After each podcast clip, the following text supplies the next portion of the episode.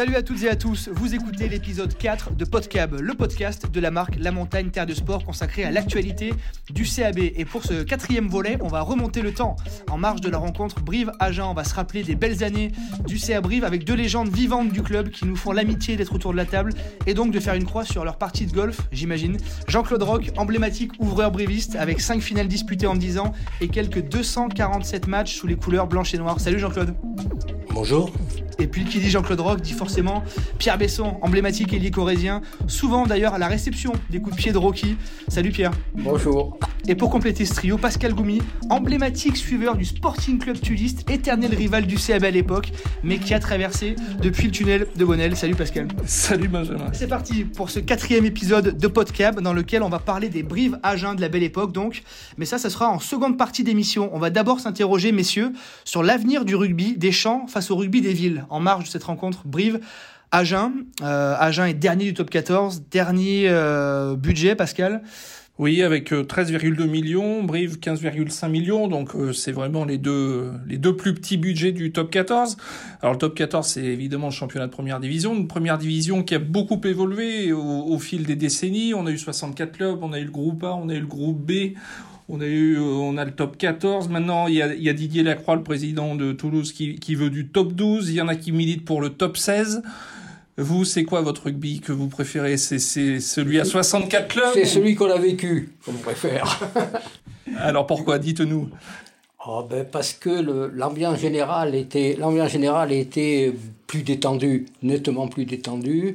On pouvait s'intéresser au rugby, s'intéresser à, des petites fêtes autour du rugby. Et à l'heure actuelle, c'est devenu la caractéristique essentielle, c'est que c'est un sérieux euh, incroyable, quoi. À la fois dans la dans l'aménagement la, du, du, jeu lui-même, dans le dans la manière de diriger les équipes, qui sont généralement sous la houlette des, des staffs techniques et qui n'ont plus vraiment la responsabilité de leur propre jeu, puisqu'elles elles doivent obéir aux règles qui sont dictées ailleurs, alors que nous, on a connu une période de liberté assez marquée qui, qui effectivement faisait notre bonheur le plus total. Voilà. Jean-Claude, je te vois, je te vois aussi des. Ah, je suis pas tout à fait d'accord avec lui parce que de toute façon, le temps a changé. Hein. Je veux dire que nous, c'était un sport loisir. Aujourd'hui, c'est un sport professionnel, donc il faut, il faut c'est bien, c'est bien pour ça que les conditions n'étant plus les mêmes, ça donne des effets différents. Ça, c'est clair. Moi, je serais peut-être pour le top 12.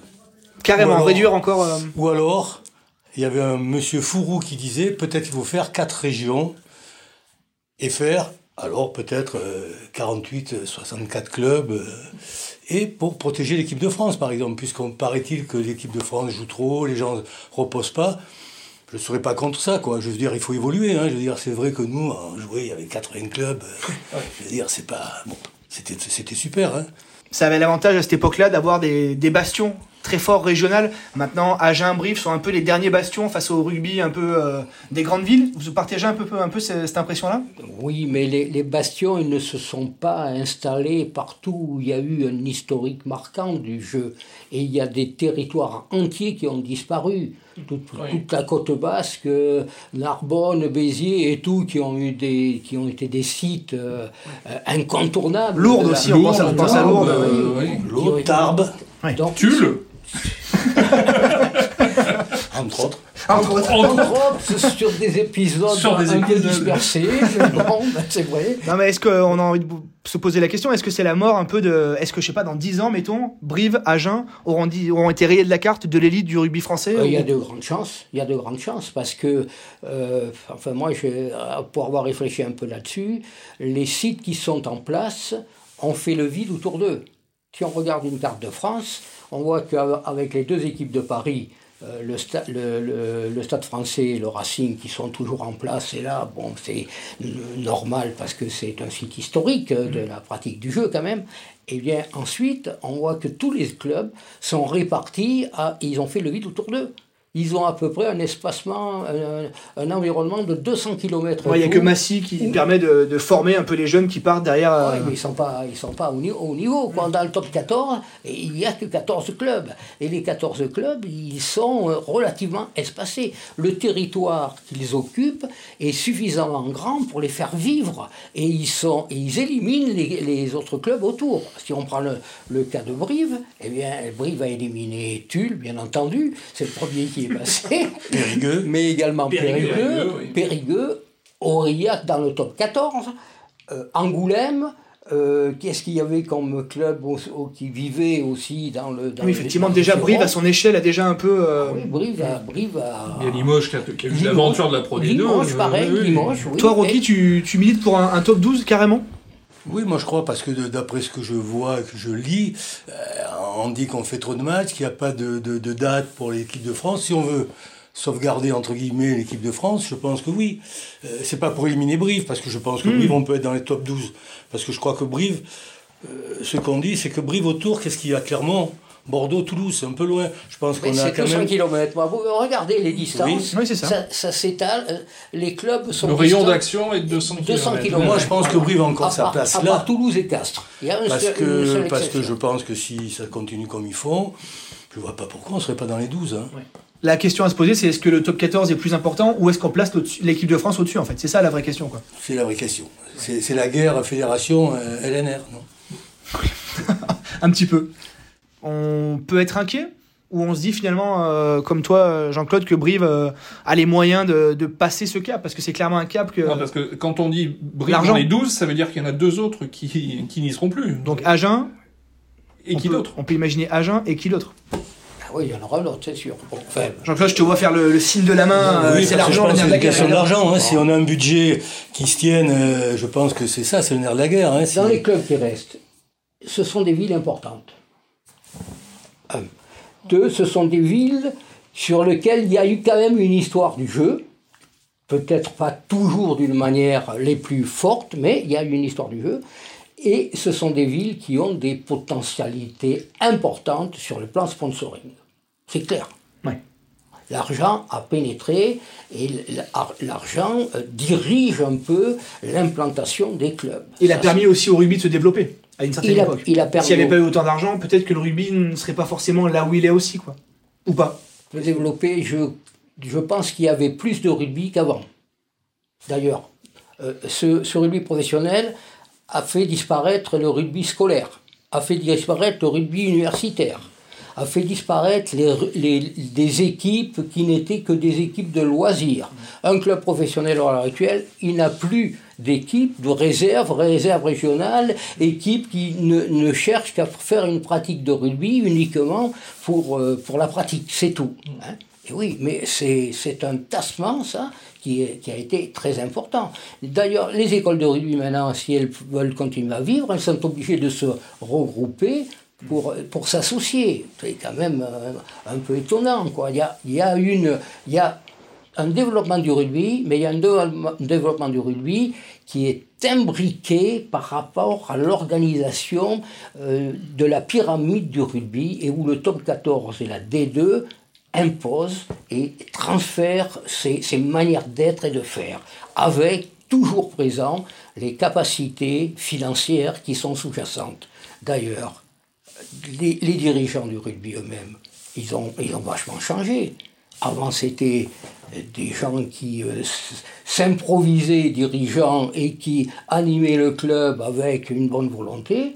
À l'heure actuelle, c'est pas du tout ça. Ce sont des dirigeants qui arrivent avec des perspectives financières qui ils s'emparent d'un club où ils construisent le club. Mais pour que le club puisse exister, on n'a pas euh, maintenant, si on est obligé de suivre en fait. C'est ça maintenant la, norme maintenant. Mais, je comprends bien, je comprends bien. On est bien obligé, on est obligé. Mais c'est le, c'est la matière, c'est le, le, moteur de l'opération euh, d'une manière, euh, enfin indéniable. Quoi. On est obligé de vivre avec ça, avec ce domaine-là. Jean-Claude, tu oui, on est obligé de vivre avec ces manières-là, mais de toute façon, on ne peut pas faire autrement. Hein. Aujourd'hui. Euh, Alors, il y a une autre dimension. Il y a une autre dimension, quand même, pour qu'un club vive, il faut qu'il y ait un territoire qui soit. Euh, qui avec un grand renfort de passionnel. Ce qu'on a à Brive et Agen. En C'est un, l'occurrence. euh, c'est un des éléments qui n'est pas, qui n'est pas, qui n'a pas encore disparu. Mais on l'a avec La Rochelle, qui doit avoir le pompon dans ce Avec domaine.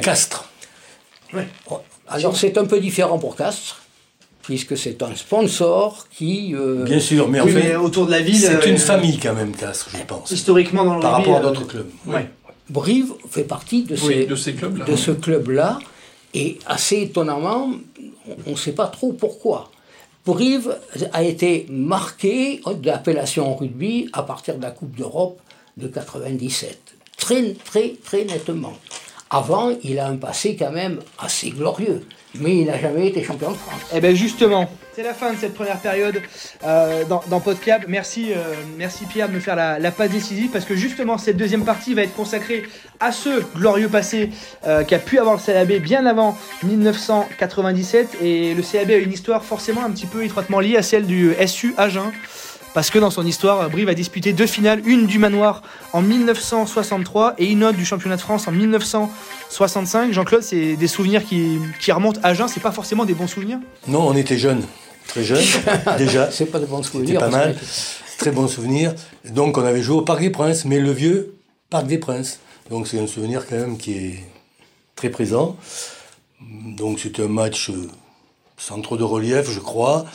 Euh, pas trop de foule, un stade de, parc un peu triste, gris, avec deux loupiottes qui éclairaient le terrain, c'était pas terrible. Et voilà, on a perdu, je pense logiquement. euh, Comme on perdait contre Agen, Oui. euh, naturellement. Naturellement. la, pression faisait qu'à la sortie, c'était eux qui gagnaient, bien que des fois des coups d'éclat nous permettaient. Et le de- souvenir, c'était le souvenir d'un ami commun, Jean Otas, qui nous avait amené à Brive, un peu ce jeu de, de, de feeling, de passe, de jeu de, de ligne, donc c'est un très bon souvenir. Ouais, à cette époque-là, euh, le fameux French Flair euh, qu'on a un peu évoqué avant, c'était un peu la, la marque de fabrique de Brive avec euh, ton frère Pierre, euh, Pierre Villepreux derrière. Enfin bon, ça. Et ne jouez pas Pierre déjà, ne jouez pas à Pierre Villepreux Pas encore, à l'époque. ouais. hein. Il a joué en 65, voilà. Cette Il a joué à 64 un peu. Pierre. Oui, 64, oui. Il a fait un ou deux matchs, oui. Tu, cette finale 65 du championnat de France, euh, tu marques un essai, je crois, euh, Pierre, Ah, dans c'était un chouette match, hein. c'était un match euh, pour nous, c'était un aboutissement. On avait, on avait gagné tous les matchs jusqu'alors, et on, on se retrouvait en finale, et, et on avait un enthousiasme, une, une volonté de jouer et tout, bon, qui fait que on les a inquiétés, hein. on les a inquiétés, même peut-être un peu plus. euh, donc si On mène à la mi-temps. si s'il rate pas la balle pour applaudir, aplatir, euh, il va, il va presser. Si euh, Comment j'ai aplati Je marque un essai de 50 cm. C'est pas mal. On refait l'histoire, c'est de ta faute, putain, Jean-Claude. Si... Peut-être. C'était la première finale du, du championnat de France du. du... eh, c'est la première finale de, de Brive, Ouais. c'est sûr. Quel sou- C'était quelque chose de. Tu parlais d'engouement, de, de marquer Brive euh, d'une pierre, euh, d'une pierre blanche. Il y avait, il y avait, il y avait quoi comme ambiance dans la ville? Il y avait une ambiance fantastique. Hein. Une ambiance comme 97. On a, Moindre, moindre public, peut-être moins de gens dans la rue, mais c'était c'était extraordinaire. c'était encore plus proche, on prenait le train ensemble, le public euh, accompagnateur avec l'équipe. Donc c'était, euh, oui, Et au retour de Paris, vous aviez été euh, accueilli par les, par les supporters? Comment ça s'était euh, pas pour la finale. non, euh, pas pour la 65, finale, non. Non 72, 75, oui. Ouais. Parce Oui. qu'il justement, il y avait eu ces prémices et qui avaient fait monter un peu. Ouais, cette, ouais, euh, ouais. Et accueilli comme si vous aviez gagné quelque part. Presque. 65, on l'a fêté le lundi. Parce qu'on est revenu euh, avec un jour de À retard. la salle des fêtes. Et on l'a, on l'a fêté le lundi, oui, avec un bal avec Marcel de Bernard. Putain, ouais, et, mais il y avait une vraie ambiance quand même, même à cette époque-là. Il y avait eu, une, euh, vous aviez joué avec des maillots particuliers, si je dis pas de bêtises. euh, Racontez-moi un peu. On avait joué ces maillots. Ces maillots, ils Maillot euh, appartenaient rayé euh, Ils appartenaient bleu, euh, rouge et bleu. au comité du Limousin. Parce que la veille du match, euh, l'arbitre ayant été consulté, euh, ayant- ayant vu les maillots, avait refusé qu'on utilise nos maillots qui étaient trop près de ceux d'Agem. Blanc. Blanc, oui. Et Agem était le plus éloigné par rapport à nous. On, est- on jouait à Lyon. Hein. Et c'est nous qui avons dû changer de maillot. Il y a eu un rapatriement le soir, le soir même de ce maillot qui appartenait au comité du Limousin. C'est ça, ouais. D'accord. Et on a joué avec ce maillot, personne n'en voulait. Personne n'en voulait chez nous. Ils étaient rêches, ils, sont, ils étaient raides. Et puis pour S'il la avait plus, il pe- il pesait 10 kilos. quoi. Et puis pour la première finale de l'histoire du club, j'imagine on a envie de jouer avec les couleurs du club. Quoi. Eh ben oui. Ils avaient des. Ils C'est peut-être pour ça qu'on a perdu. Ils étaient C'est certainement pour Donc ça. on a eu un handicap pour commencer ce match. Notre maillot. Parfait, c'est la fin de cette seconde période de Podcab. On a ouvert la, la boîte à souvenirs. On va se retrouver tout de suite pour la troisième partie de l'émission et on va profiter de votre présence, messieurs, pour évoquer un sujet qui, je sais, vous, tient particulièrement à cœur. C'est la transmission de l'histoire du, club. Euh, Pierre, avec les aigles, vous aviez notamment réalisé ce qui est ni plus ni moins qu'une Bible hein, pour les 100 ans du, club, un pavé qui fait euh, quelques 800 ou 900 pages. C'est important à vos yeux, que les jeunes maintenant générations connaissent l'histoire du, du, du Pour moi, pour moi c'est complètement important, oui, c'est primordial qu'on connaisse l'histoire de son club. Euh, je ne dirais pas que c'est quelque chose d'actualité. Quand les clubs anglais euh, se lançaient ou se constituaient, la première personne qui nommait, c'était celui qui était chargé des archives. C'était l'archiviste.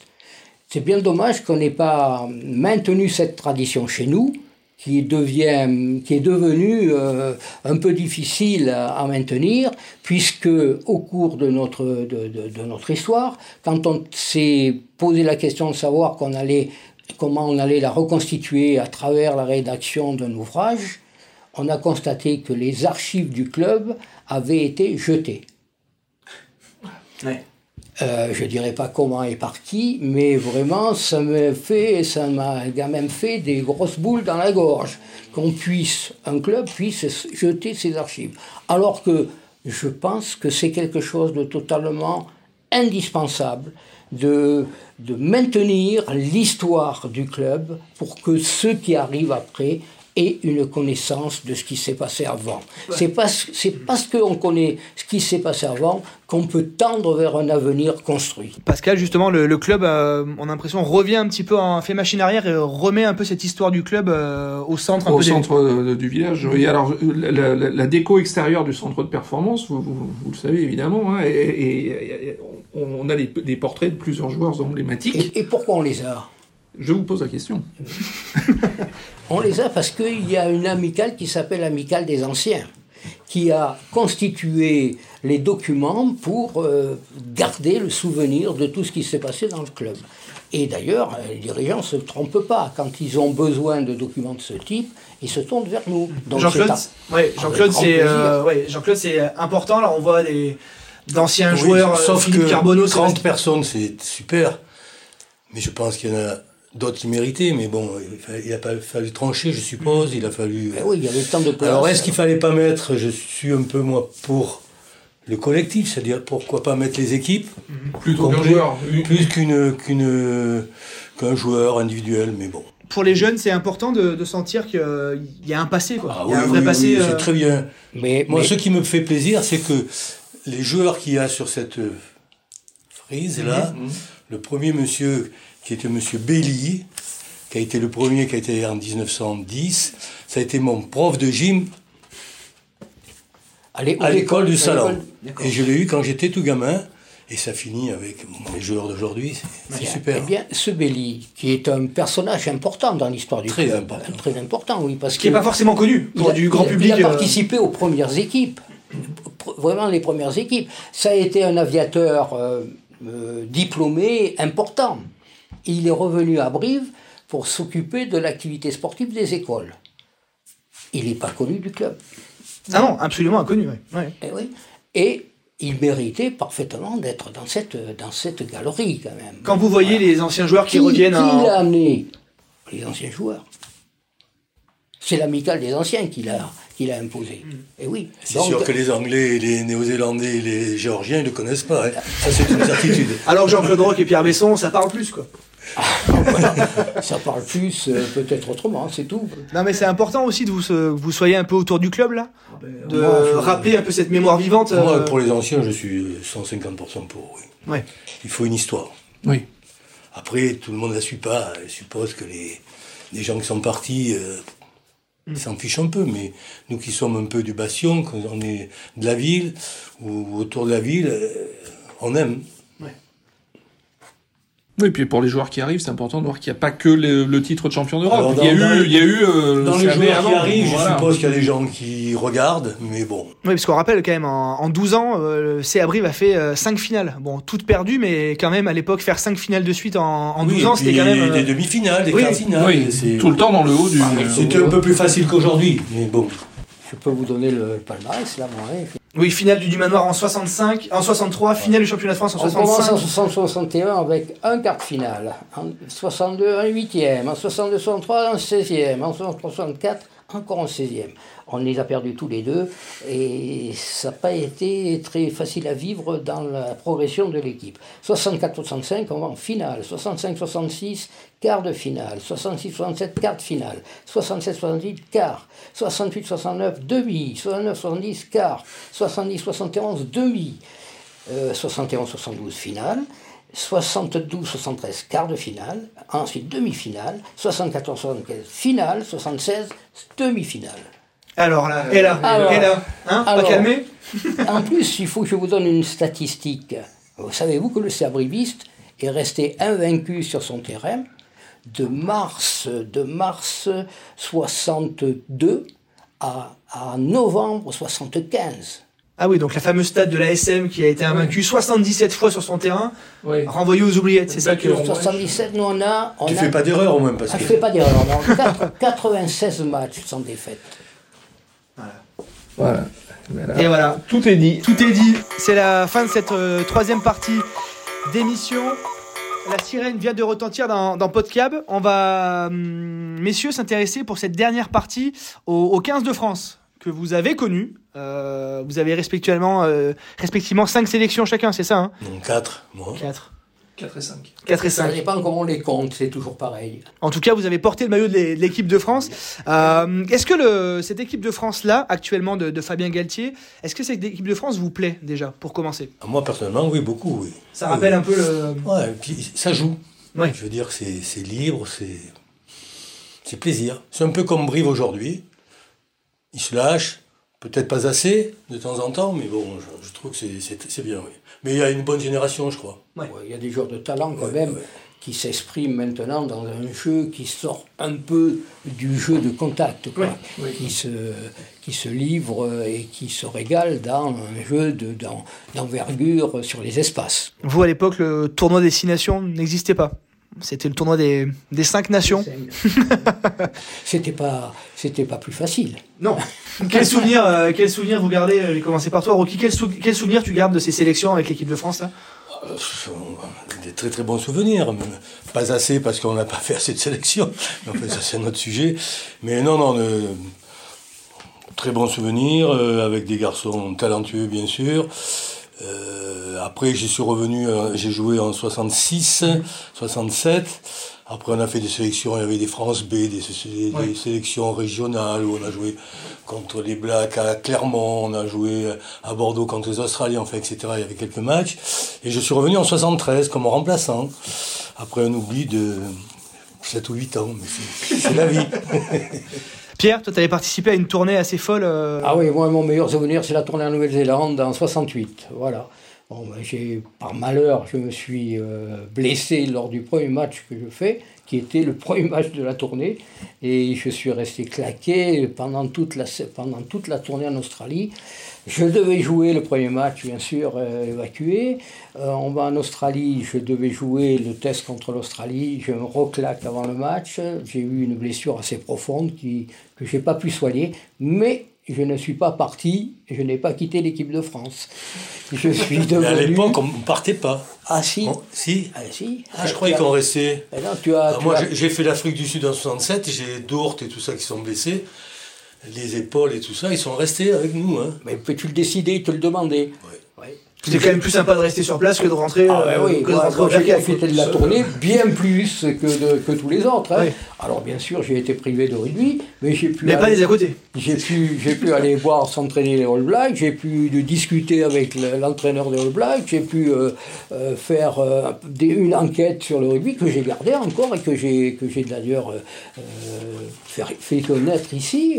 Moi, j'ai fait une tournée à part le rugby lui-même, euh, mais que j'ai bien, bien apprécié. Voilà. Cette équipe de France actuelle, vous, vous la voyez comment pour la Coupe du Monde de 2023 Moi, je pense que c'est un peu tôt, même si c'est des garçons jeunes. Euh, bon, on va jouer chez nous, c'est un plus. Mais il faut faire toujours attention. Euh, les Anglais voulaient gagner chez eux, ils ont pris une banane. Nous, en quelle année? C'était en 99, non? En France? 99. 99, oui.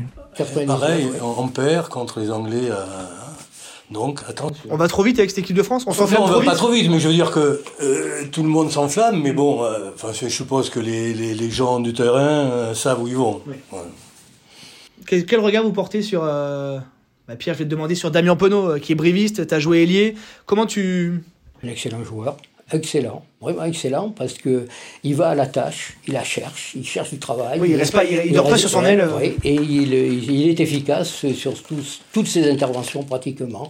Euh, c'est un, c'est un étonnant joueur, parce qu'il a augmenté la gamme de ses possibilités, et il, euh, il est bon dans, dans tous les domaines, y compris en défense, ce qui n'est pas une... euh, une- comment dire, euh, une façade euh, for- forcément de, de celui qui est brillant en attaque.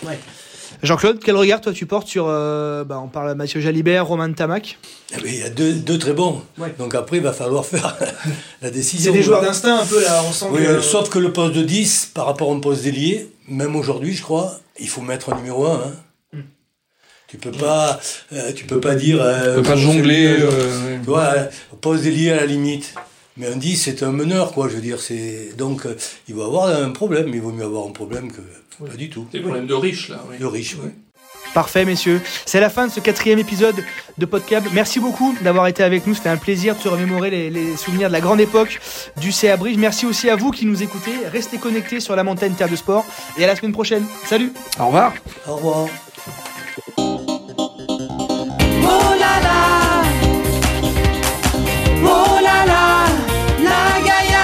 À Brive-la-Gaillarde, on est tous gaillards. On chante cet étendard autour des boulevards. C'est notre brassard où rayonne le phare. Toi et moi jusque tard, on est des fêtards. Oh là là là, Brive-la-Gaillarde.